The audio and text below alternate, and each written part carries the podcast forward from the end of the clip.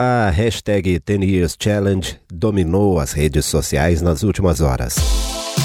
É o desafio dos 10 anos, uma brincadeira interessante que consiste em postar uma foto sua de 2009 e uma deste ano. E aí todo mundo vê quanto você mudou de lá para cá. Parece inofensivo, mas pode ser uma grande fonte de informações para empresas envolvidas em treinamento de inteligência artificial. É o que diz Kate O'Neill em um texto publicado na Wired. O'Neill é especialista em tecnologia e argumenta que o desafio dos 10 anos pode muito bem ser usado por alguém que quer treinar uma inteligência artificial para reconhecimento facial e identificação da idade. E ela explica, usando uma busca simples pela hashtag no Twitter, no Facebook ou no Instagram, qualquer um pode ter acesso a um corpo de dados com muitas fotografias, quase todas elas trazem a mesma pessoa em dois momentos diferentes, separados por um intervalo de 10 anos dados organizados e identificados prontos para serem analisados por algoritmos que identificariam padrões de transformação em 10 anos.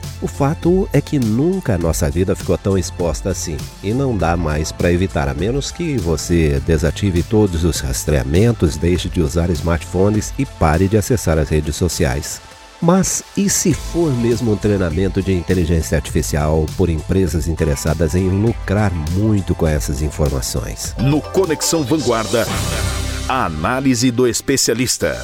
A expressão é: tem gente procurando chifre na cabeça de cavalo. O Conexão Vanguarda chamou o professor Hélio Lemes Costa Júnior, autoridade em internet das coisas e cidades inteligentes, especialista, mestre e doutor, professor da Unifal Varginha. Professor, e daí, se for mesmo um treinamento de inteligência artificial? Olá, Rodolfo, olá, ouvintes. O assunto é 10 Years Challenge, né? o desafio dos 10 anos. Muito se falou nisso, sobre é, essa brincadeira né? que foi postada, começou aí nessa quarta-feira. Eu tendo a, a ver muito as pessoas procurando chifre na cabeça de cavalo, né? porque uma preocupação se ah, não há objetivos é, escondidos por trás da brincadeira, que a brincadeira não seria apenas uma brincadeira inocente e que ela seria usada, na verdade, para treinar softwares de inteligência artificial para reconhecer o envelhecimento hum, das pessoas através de fotos. Sim, isso pode realmente estar acontecendo, né? Dos softwares estar sendo treinados para aprender mais sobre as, o que muda nas características das pessoas em 10 anos, através da comparação de fotos. Isso é, uma, é, é algo que é bem possível de se fazer utilizando inteligência artificial, principalmente machine learning, que é aprendizado de máquina. E isso não tem nenhum perigo, nenhum risco. Na verdade, as fotos que estão sendo usadas, é, grande parte, eu acho que quase todas as fotos que estão sendo usadas nesse desafio, são fotos que já estão nas redes sociais.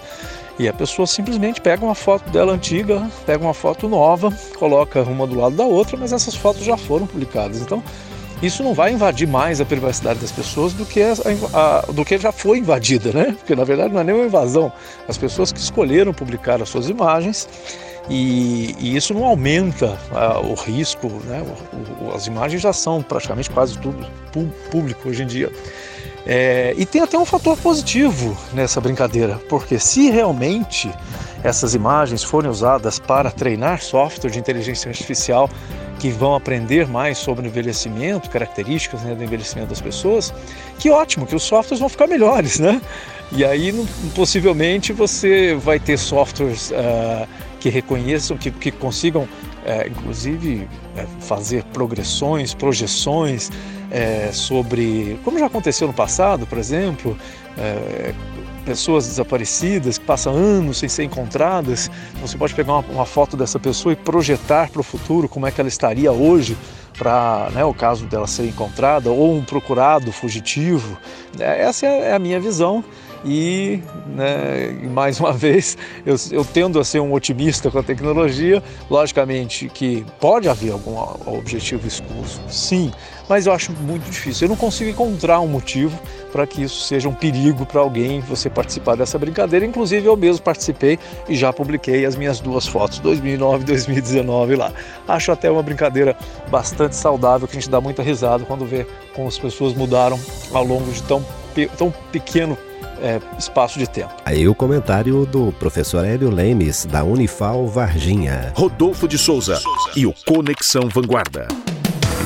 Varginha cedia projeto internacional de bibliotecas. Como a biblioteca pública pode contribuir para o desenvolvimento econômico e social? Qual é o papel da biblioteca na sociedade inclusiva? O que é a gestão inclusiva e como aplicá-la em bibliotecas públicas e comunitárias? Como tornar a biblioteca inclusiva com ações de baixo custo? O projeto Diálogos para a Inclusão pretende responder essas e outras perguntas. Gestores e profissionais de bibliotecas públicas e comunitárias de todo o Brasil estão sendo selecionados para a formação em gestão inclusiva. A formação vai acontecer em Mariana e Varginha no próximo mês. As inscrições terminam nesta sexta-feira, dia 18. Desenvolvido pelo Instituto Diversitas Soluções Inclusivas de São Paulo, o projeto é uma parceria com o Sistema Estadual de Bibliotecas Públicas Municipais de Minas Gerais. As inscrições estão abertas para bibliotecas públicas e comunitárias de todo o Brasil. É de graça para bibliotecas públicas e comunitárias até esta sexta-feira, dia 18, no site diálogosparainclusão.com. As vagas são limitadas. Em Varginha, a capacitação vai ocorrer nos dias 19, 20 e 21 de fevereiro na Unifal. Conexão Vanguarda.